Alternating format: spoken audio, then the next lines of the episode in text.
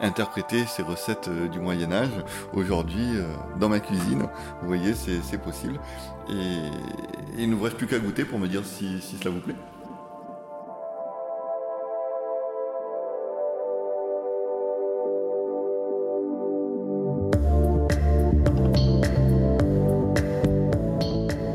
Ils recherchent l'explosion des saveurs, la séduction des papilles et ont fait de la gourmandise le cœur de leur métier.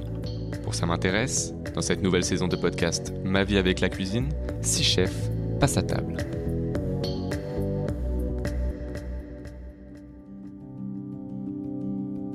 Je m'appelle Cécile Coumeau et je suis partie à la rencontre de Fabien Mullers, qui se définit lui-même comme un archéologue du goût.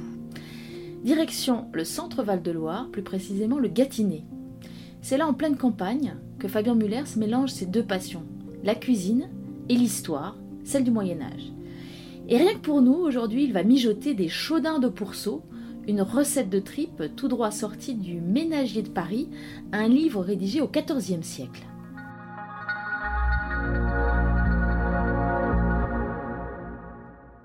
On les tranche par tronçons et sont embrochiés par astelés et rôtis sur le grêle et mangés au verjus de grain. Qui en veut faire potage, il reconvient de mettre cuire tout entier en un pot de terre et puis mettre esgoutter à un plat, puis d'écouter par, égoutter par menus morceaux et frisier en sein de lard frisier en sein de lard, donc c'est-à-dire euh, faire revenir, faire griller euh, dans du sein doux, puis mettre garingale, euh, safran, gingembre, clos, graines cannelle, euh, garingal c'est le galanga, du safran, du gingembre, clos c'est du clou de girofle, graine, la graine de paradis, donc la maniguette, de la cannelle, le tout détrempé de bouillon et mis d'une part, et puis broyé pain brûlé ou chapelure, et soit alayé du chaudon. On a mis la saucisse à part et on, a lié euh, la sauce en réalité avec de la chapelure et coulé parmi l'estamine. Donc ensuite on filtre. Il y a quelque chose qui est intéressant, on nous met de mettre euh, moitié de bouillon et de l'autre moitié euh, du vin vermeil, verjus, donc du jus de raisin vert non mûri et vinaigre en hiver. Et donc ça c'est intéressant parce que ça, ça, nous donne une indication thérapeutique en réalité. Le verjus étant réputé froid, on le mange, euh, consomme principalement en été, et le vinaigre, lui, étant réputé chaud, on va le consommer en hiver. Donc ainsi, toujours par rapport à cet équilibre, le chaud, le froid, le sec, l'humide, donc on a certains ingrédients qui sont euh, prisés à certaines époques de, de l'année.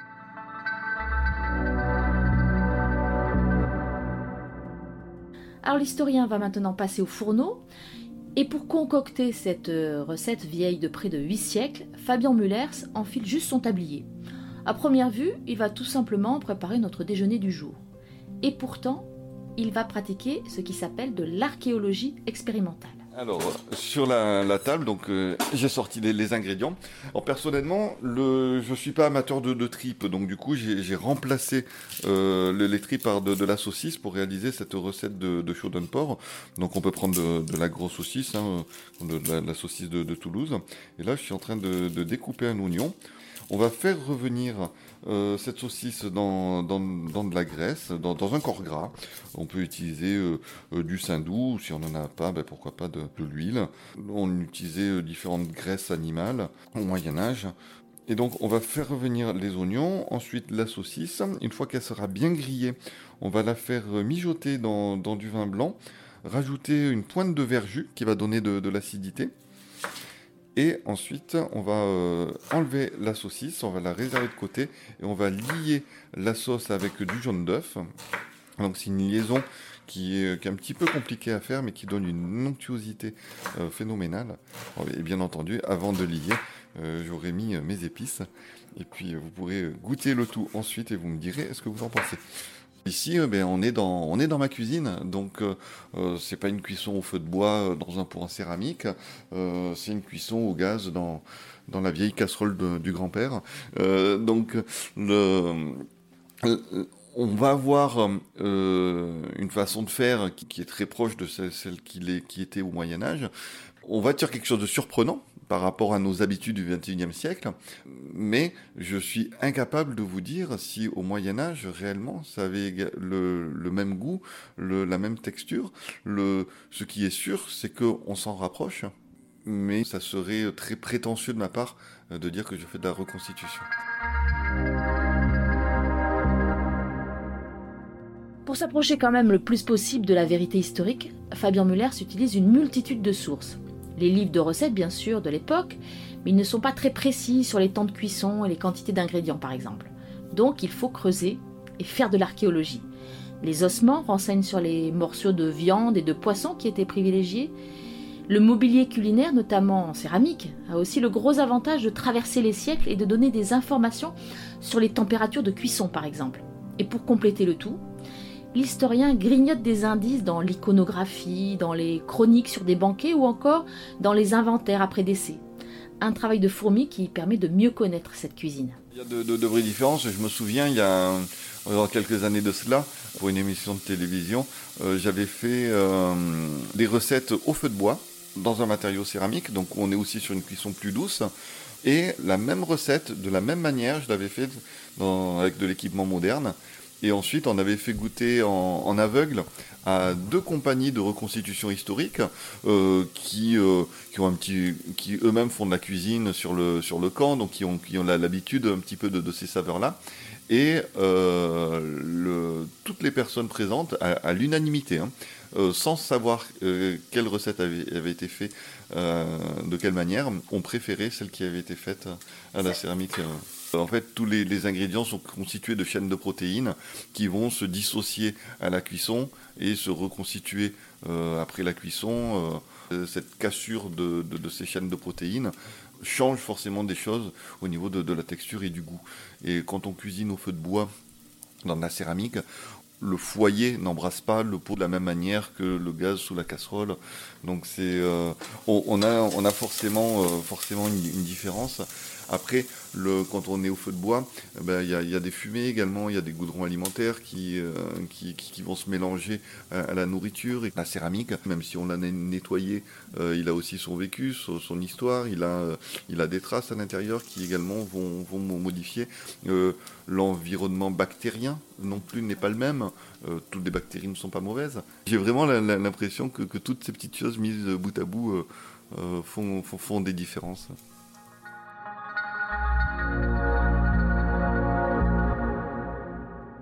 Et contrairement à ce que l'on pourrait penser, la cuisine aristocratique du bas Moyen Âge était très élaborée, avec parfois jusqu'à 5 opérations de cuisson pour une même viande. Fabien Müller tient à remettre les pendules à l'heure, les chefs du XIIIe et XIVe siècle étaient très expérimentés et les goûts raffinés. Bref, on est loin de l'image d'une époque rustre et frustre.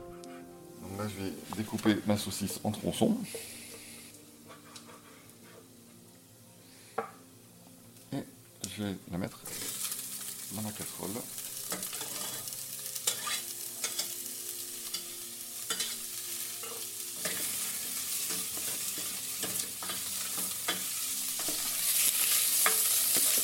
Je vais la faire saisir de toutes parts.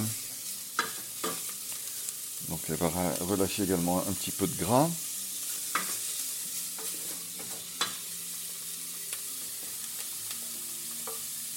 Une fois qu'elle aura saisi de, toutes parts, et eh bien là, je vais rajouter mon vin. Donc on parle de, vin vermeil. je vais utiliser un vin blanc et je vais également rajouter du verjus. Énormément de, recettes contiennent, euh, du vin. Euh, si je prends par exemple, euh, alors je vais faire fouiller dans mon ordinateur et je vais prendre un, manuscrit. voilà, prenons par exemple le manuscrit de Sion qui est apparenté au viandier de Taïwan, euh, bien qu'il soit antérieur. Euh, donc là, vous voyez, je, m'amuse à faire du comptage de recettes et euh, on parlait des, multiples opérations de cuisine. Vous voyez, par exemple, une crétonnée de pois ou de fèves, on est sur des légumes. Là, on a quatre opérations de recettes. On fait cuire, ensuite on fait friser, donc on fait revenir dans du lard et puis on fait bouillir deux fois successivement. Donc si je regarde le vin, donc soit vin blanc, vin rouge ou vin vermeil, on arrive sur les 131 euh, recettes du manuscrit de Sion à avoir au total une, euh, quarantaine de recettes. Hein. donc ça fait, euh, ça fait un cinquième des recettes qui contiennent du vin. sinon, dans les autres liquides, on a beaucoup de bouillon. bouillon de pois en jour maigre, bouillon de bœuf en jour gras, ou d'autres types de bouillons. on utilise également beaucoup l'eau.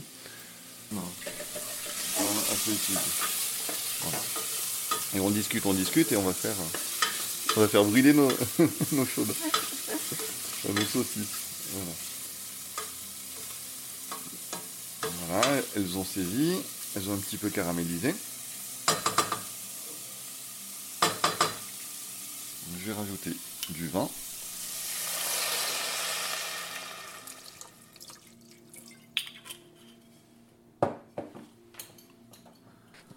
Je rajoute un peu d'eau également.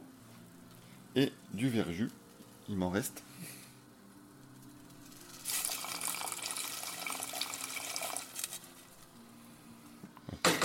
Aujourd'hui, le verjus revient à la mode. depuis quelques années de, cuisiniers, ça a commencé par des, par des grands chefs, et maintenant ça se démocratise un petit peu, euh, réemploie le, le verjus pour euh, donner à la fois une pointe acide et du parfum dans, la cuisine.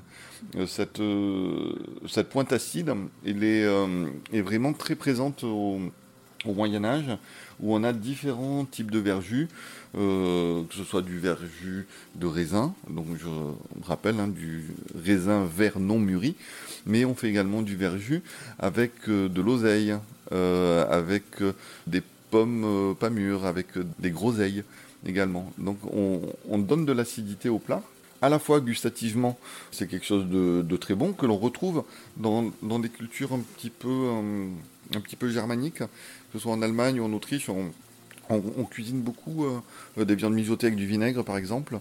À la Renaissance, il y a des grands changements. À l'époque moderne, euh, il y a des, changements manifestes dans, la cuisine qui se traduit notamment par l'abandon des épices donc du coup, voilà, c'est cette, rupture entre alimentation médiévale et alimentation moderne. On ne sait pas vraiment non plus si c'est une euh, rupture nette hein, ou euh, quelque chose qui se fait progressivement. Le, problème est qu'il n'y a pas d'écrit culinaire, enfin pas de nouveauté en termes d'écrit culinaire jusqu'à 1650. Donc du coup, on a un flottement où on ne sait pas comment la cuisine, la cuisine évolue.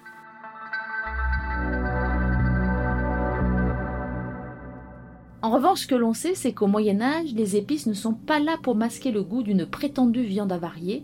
Les livres de boucher de l'époque prouvent que la viande est abattue tous les jours, et donc elle est fraîche. Et les épices sont aussi appréciées des aristocrates parce que ces fruits de paradis, comme ils les appellent, rapprochent de Dieu. Donc Fabien Mullers ne lésine pas sur les épices. Donc euh, là, mes saucisses euh, commencent à être bien cuites. Je vais rajouter mes épices.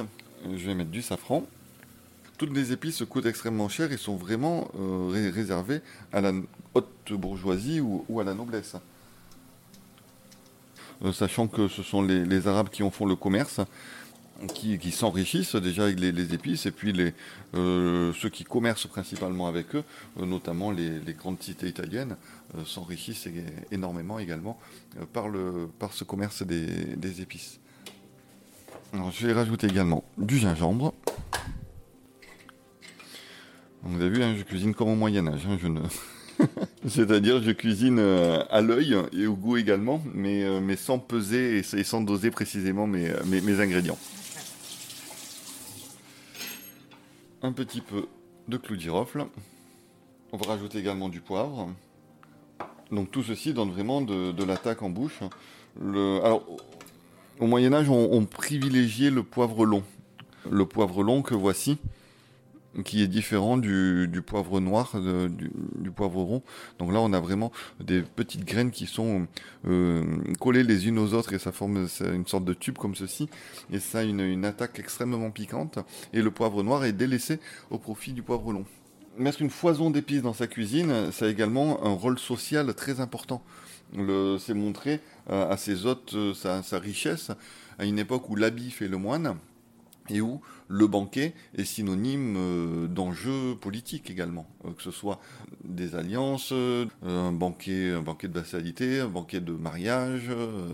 Tout comme dans la salle de banquet, on a un dressoir avec sa plus belle vaisselle d'or, d'argent, tout comme on a des objets somptueux et somptuaires sur la table. Voilà, mettre une foison d'épices, c'est vraiment de bon ton.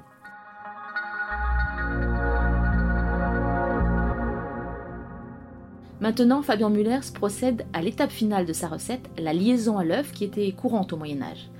On va enfin bientôt pouvoir passer à table. Donc là, j'ai fait filer mon jaune d'œuf. Et je viens de rallumer le feu. Et tout en remuant, je remonte en température pour faire saisir la sauce. Donc c'est une opération qui est un petit peu délicate à faire parce que si le liquide est trop chaud au départ, ça paillette. Euh, si je remets en chauffe également trop rapidement, eh ben ça, la sauce euh, ne va pas être liée correctement. Et là, on voit que la sauce commence à s'épaissir tout doucement. Hop, voilà. Et là, j'ai l'onctuosité souhaitée.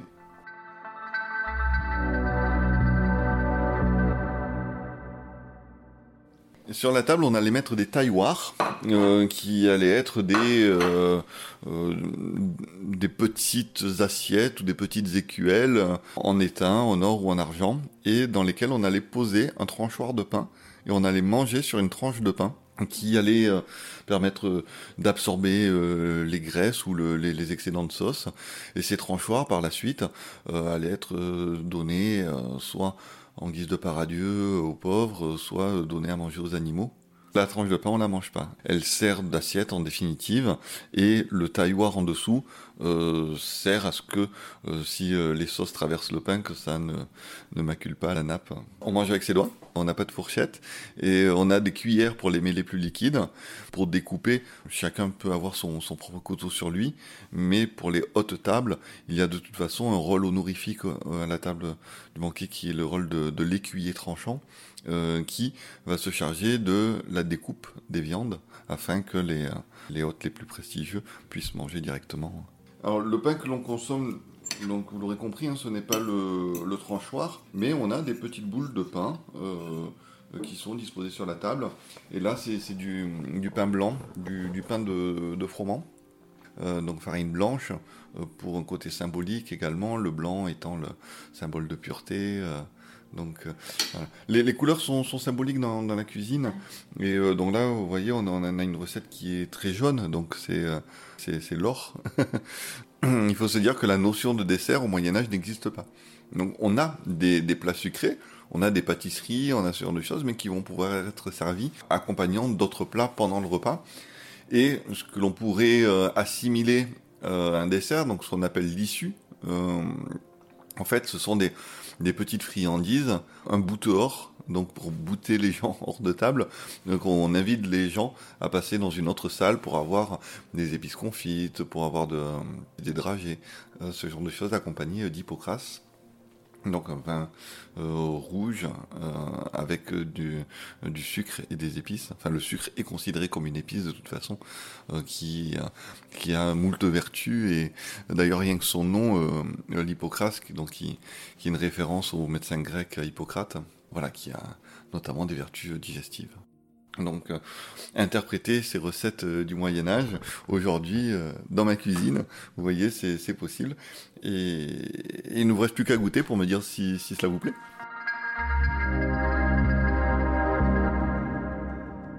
Et c'est délicieux, notamment grâce à la petite pointe d'acidité du verjus.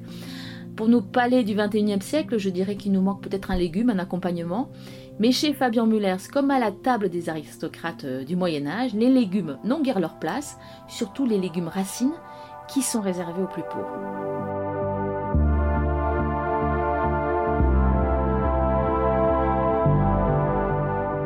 Voilà, merci de nous avoir écoutés. N'hésitez pas à recommander ce podcast autour de vous et à le noter sur les plateformes dédiées.